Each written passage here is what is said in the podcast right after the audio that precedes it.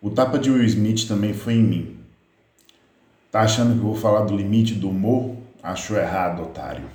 Tá achando que eu vou falar do limite da violência? Acho errado de novo. Eu não tô aqui para falar de limite. Limite dá uma ideia de fim, de uma coisa que chegou num lugar que não tem como passar. Ou se passar tá errado. Eu tô aqui para falar da base, do mínimo, do que não dá para deixar de fazer. Eu vou explicar. É, quando eu vi aquela estralada na cara de Chris Rock, e principalmente quando eu entendi que o problema todo era uma piada imbecil com o cabelo da Jada Pinkett Smith, foi como se uma porrada caísse na minha cara e eu viajasse no tempo para metade da minha vida atrás. Eu tinha 15 anos, eu estava no segundo ano do ensino médio, igualzinho os alunos para quem eu dei aula hoje. Eu usava um cabelo crespo grande, como eu ainda uso, e como muitos alunos dessa turma usam também. Diferente deles, eu era sozinho nisso. Era aula de espanhol, mas eu não lembro o nome da professora. Se ela estiver lendo, inclusive, mil perdões, ela não merecia essa deselegância da minha parte. Vocês vão entender por quê. Tinha um carinha na minha turma chamado Bebel. Ele sentou atrás de mim. Né? Bebel era negro como eu, tinha um cabelo meio diferente também, talvez até hoje ele seja cabeludo, né, como eu sou até agora. E ele gostava de hard rock. Bebel era fã de umas coisas que ninguém mais na escola gostava. Guns N' Roses até que outras pessoas gostavam e tal, mas é, Motley Crue, Motorhead, eram poucas pessoas que gostavam. Bebel não era um dos meninos bombadinhos que viviam enchendo meu saco e o saco de todo mundo naquela escola. Aliás, falando em bombadinho, nessa turma tinha um bombadinho de nome que eu sinceramente esqueci, que no ano anterior ele era magrinho e resolveu tirar onda comigo. Eu não lembro também por quê. Ele andava com outros meninos que também viraram bombadinhos fortinhos depois, mas que já me enchiam o saco quando eram magrinhos no primeiro ano. Ele disse que era para fazer alguma coisa, senão ele ia me quebrar no pau. E olha só, modéstia à parte, né? Eu sempre fui um rapaz grandinho. Quando eu levantei da cadeira com um rosto desfigurado de raiva, os olhos de maluco arregaçados como só eu sei fazer, eu perguntei: vai quebrar quem, seu varapau magrelo de merda? Ou alguma coisa parecida com isso ele literalmente amarelou, começou a falar com uma voz fininha. E, inclusive, vai ver que é por isso que ele operou um milagre do crescimento e em um ano virou fisiculturista.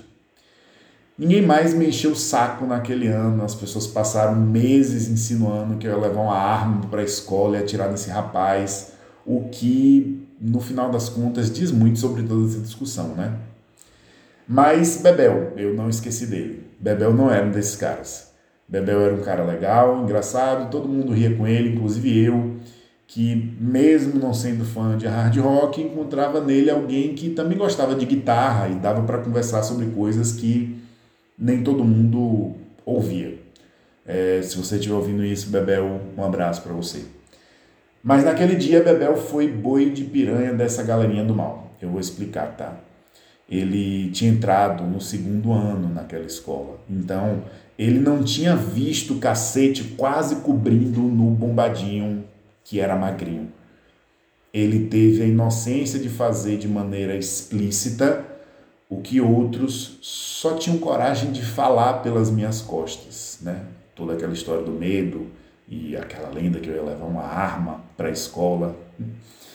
Mas é, Bebel cometeu o imperdoável crime de colocar bolinhas de papel no meu cabelo crespo. E meu irmão, ou minha irmã, não brinque com o cabelo de um preto, tá? Não brinque, principalmente, muito menos com o cabelo de uma preta. Vocês viram no Oscar no que deu.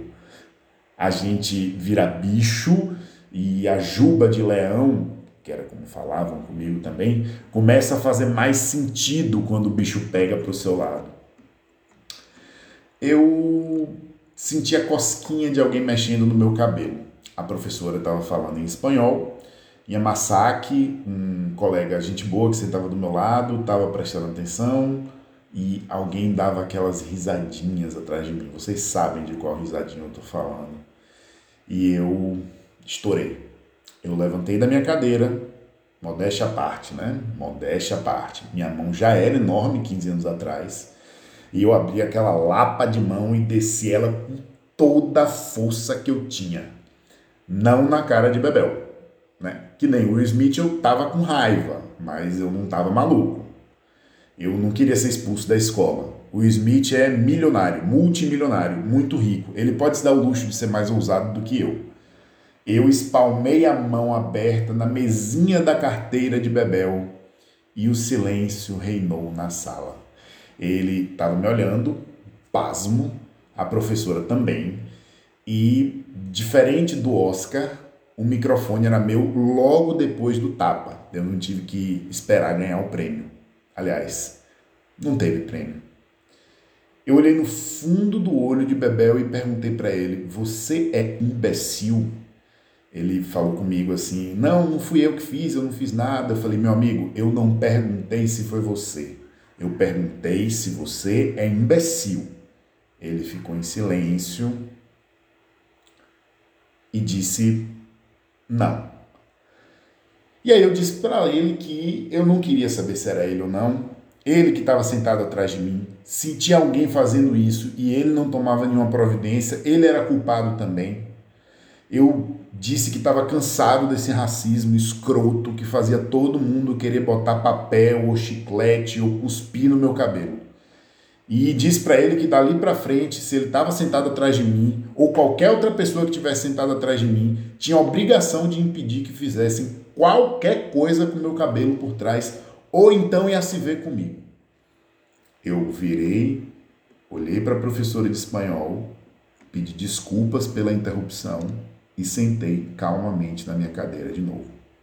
O silêncio reinou por muitos segundos. Na minha cabeça pareceram horas. Até que a professora disse, abre aspas, palavras duras, porém verdadeiras. Fecha aspas. Golaço. Comemorei como se fosse gol em final de Copa do Mundo, dentro da minha cabeça, claro.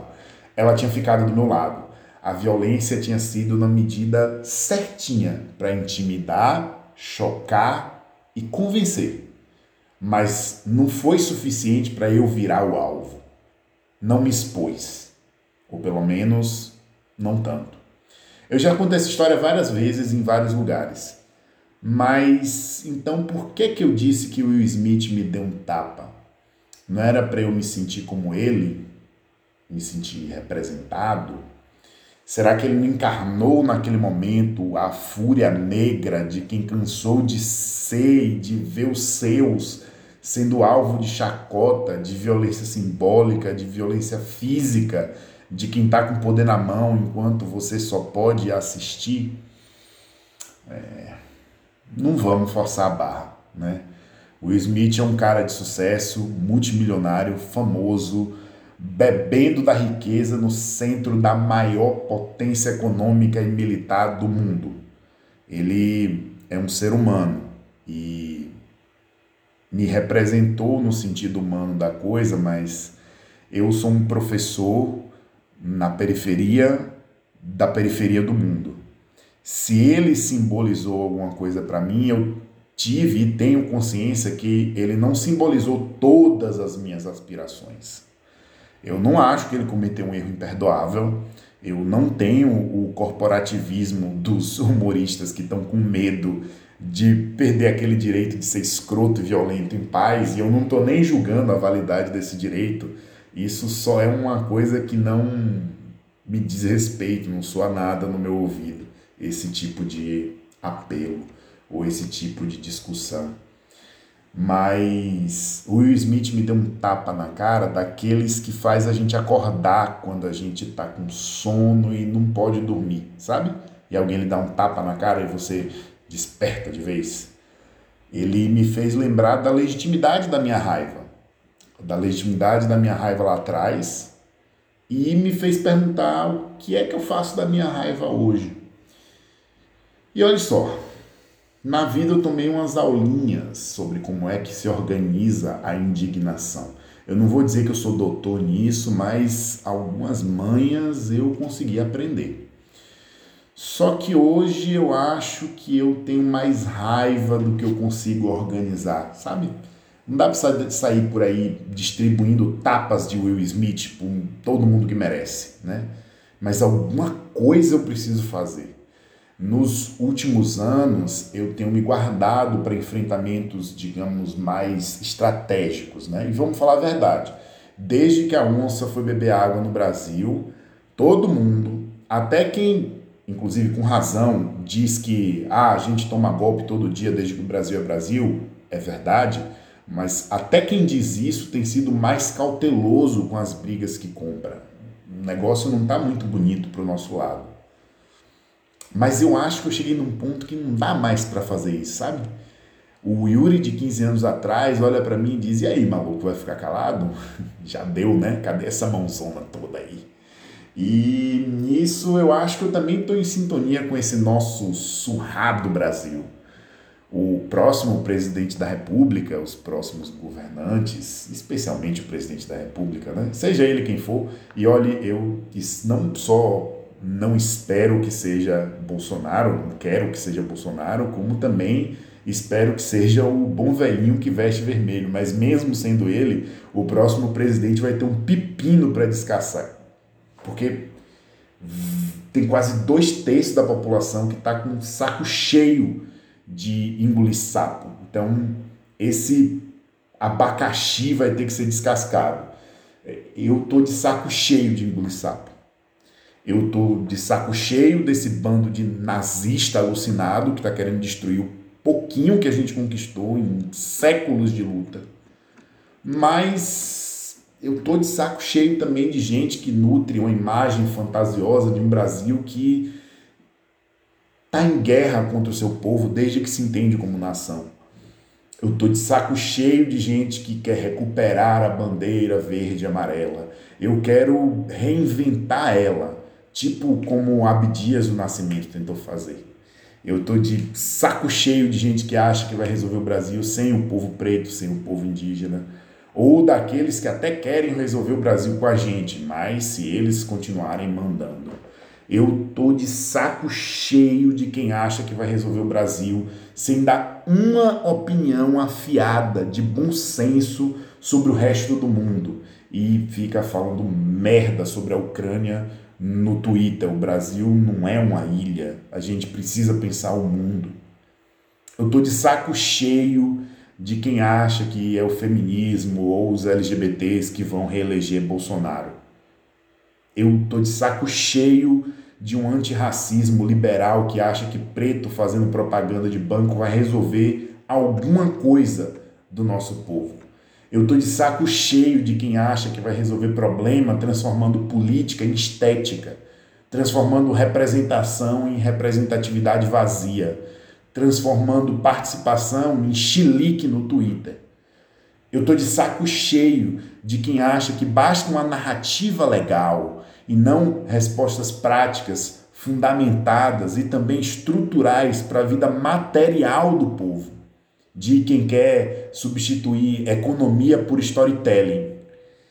Eu tô de saco cheio de quem adora né, pagar pau para ideias progressistas, de gente das potências imperialistas e não percebe que só está fazendo isso porque reproduz o colonialismo que diz que está criticando. E veja só, eu não estou falando só do comunista que paga pau para Marx e não lê Lélia Gonzalez. Eu também estou falando de gente preta que pensa o antirracismo nos termos do império. Vamos ler os caras, vamos ler os nossos, vamos ter nossas ideias, vamos produzir as nossas sínteses. Eu estou de saco cheio de quem acha que ser radical é falar grosso e fazer discurso bonito. Aliás, se isso que eu estou fazendo agora foi isso, eu vou ficar de saco cheio de mim mesmo.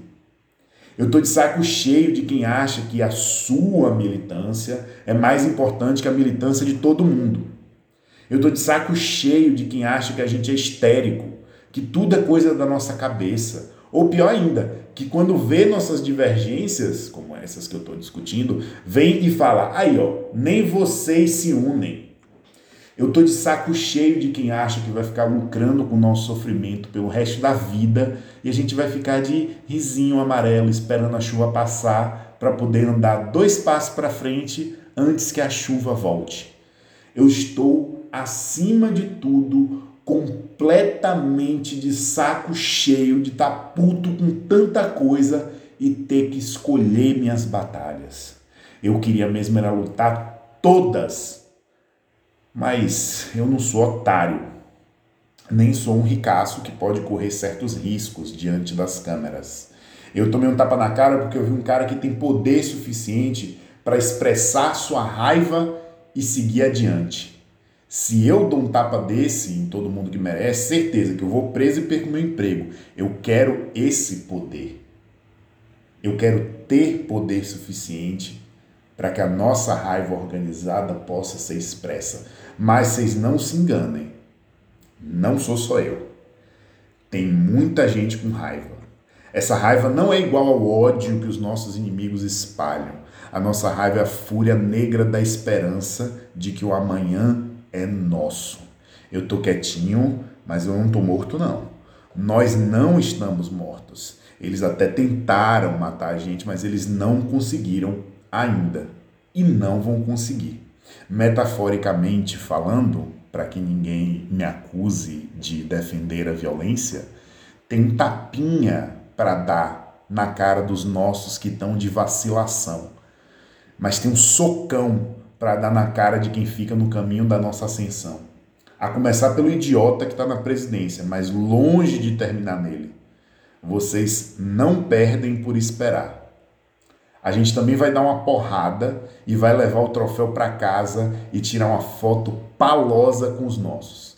Se não um resto, pelo menos para simbolizar isso, o tapa de Will Smith serviu. Vocês esperem aí que o nosso tá chegando.